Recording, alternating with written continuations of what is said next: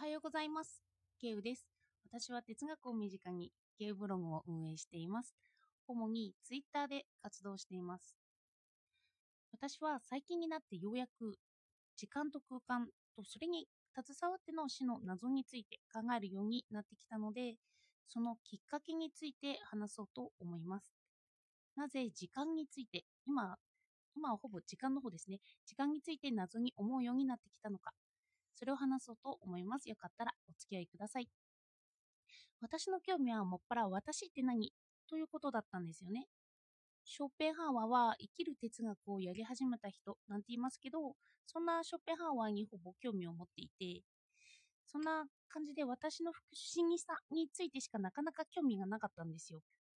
だからデカルトの我思うゆえに我ありとか実存主義とか心理学や脳科学とかに興味があって、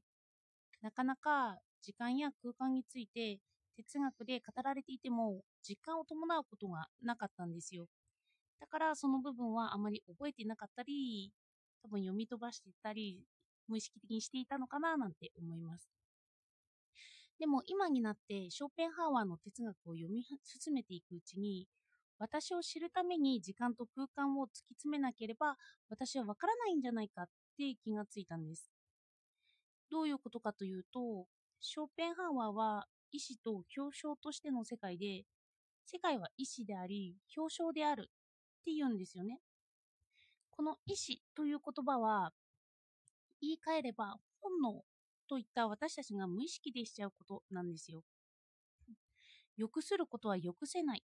という一文で表されるようなことです。例えば、どうしてあの人を好きなのかわからないとか、なんでダイエットしているのか、ダイエットしているのに食べたいのかわからないとか、どうして私は寝ていたいと思っているのかわからないというようなわからないような欲求。これってすべて本能だからだよという一言で説明がついてしまうような欲求なんですけど、まあ、どうしてよよくしているのかわからない。これを意思として表しています。だから、ショペハワーの言う意思は私たちの意思という意味とはちょっと違っていて、私たちはただ意思に従っていて、私たちが言う意思っていうのは自由意志という言葉になってくるんですよね。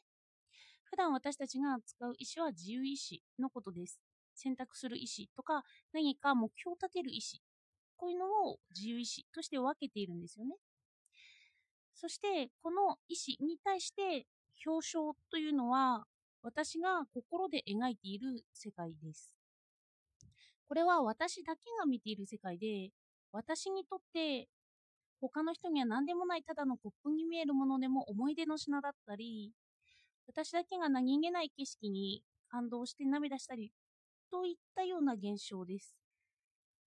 私たちが見ているものは私たち、私を通してしか知ることができないものですよね。私だけの景色なんですよね。そしてこれだけ説明されると、どこに時間と空間が関わってくるんだという話になりますよね。それが、この意志の世界には、時間と空間という形式は切り離されて考えてられているんですよ。なぜかっていうと、時間と空間が人の数多性を生み出しているっていうんですよ。いわゆる個性を生み出しているのは、時間と空間だって言うんですよね。それで、時間と空間を取り払えば、人の個性はなくなるっていうんですよ。意志は本当のものということもできます。意志は本当とかイデアとか、そういうので表されることで、数多性とかいろいろな一つの真理を追い求めるものじゃないと、それを表すのが難しいんですよね。だから、あの、数多性を生み出す時間と空間を排除するんです。でも、あの、時間と空間の謎を私に付け加えて哲学者というか、私たちが追い求めたいものって、それをくっつけて思い浮かべてる場合が多いんですよね。それで、最近、哲学者ってよく真理を追い求めるって言いますけど、そんな真理なんてないという定説にもなってきてるじゃないですか。それはなぜかっていうと、時間と空間を切り離切り離せない。その数多性こそ見たいんじゃないかっていう意味だと思うんですよ。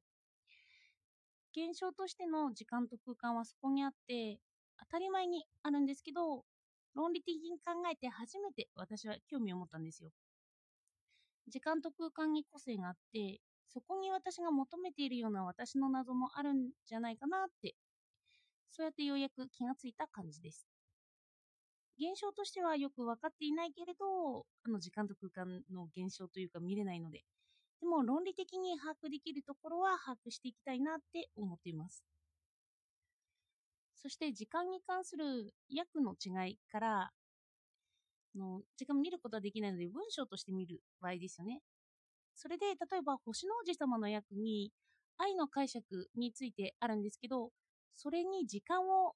考えると訳が違ってくるということに気がついてそれを今日はブログにアップしようと思っています。あの私の論理展開をしていった先に切り離せない時間や空間があるというのは私にとって意外なことでした。そしてその連続からそれを考えるならばついでのように意志がつきまとってくるんだろうなって思いました。よく哲学者は晩年になって宗教のようなことを考え出すとも言われてますけど全体のことを追い求めるときにそこを通らざるを得ないからなんだろうなって思います。そしてそれを論理的に説明して自分が納得できれば満足といったようなことも哲学者にはあると思うんですよね。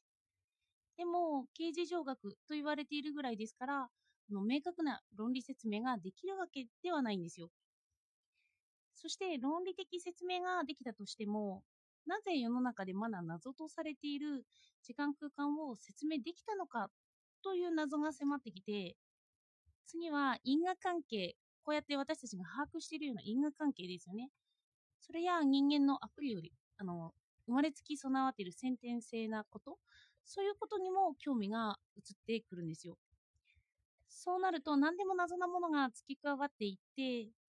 だから哲学者はいろんなことを考えて哲学書が熱くなっていくんだろうなって思います。そして時間と空間について謎になった時に時間には純粋持続という時間の考え方との糖質的時間というただのもの物質的な考え方というのもあってというふうにあの形式としての時間を意思から排除するならば物質としての時間なら心理として答えがたくさんではないものですよね。出せるんじゃないかなって思えて分割して考えていこうかなともの時間一つについてもどんどん切り離して分割して考えていく。ということが出てくるんですよね。そしてさらにこう時間についての解釈を分割していくとあこれは今までそう解釈していたものはこの分割したものについて当てはめて考えられるんじゃないかって言ってまたこう考え方がどんどんどんどん膨らんでいく。という感じです。そうなるとまだまだ知りたいことがいっぱいで今まで読んでこなかった本もこう関係があることなら読んでみたいなって思えるのと同時に知識だけじゃなくて自分で考えて身近な例にしていかないとそれは実感もできないんじゃないかなということも感じています。今日は時間と空間に興味を持った理由について話してみました。知的好奇心がどんどん高まるというのは本当にしろと思って興味のなかった分野がくっつくこと。そしてくっついたからこそ今までのものが分からなくなってくる。そういうことなんだろうなって思いました。では今日もお聴きいただいてありがとうございました。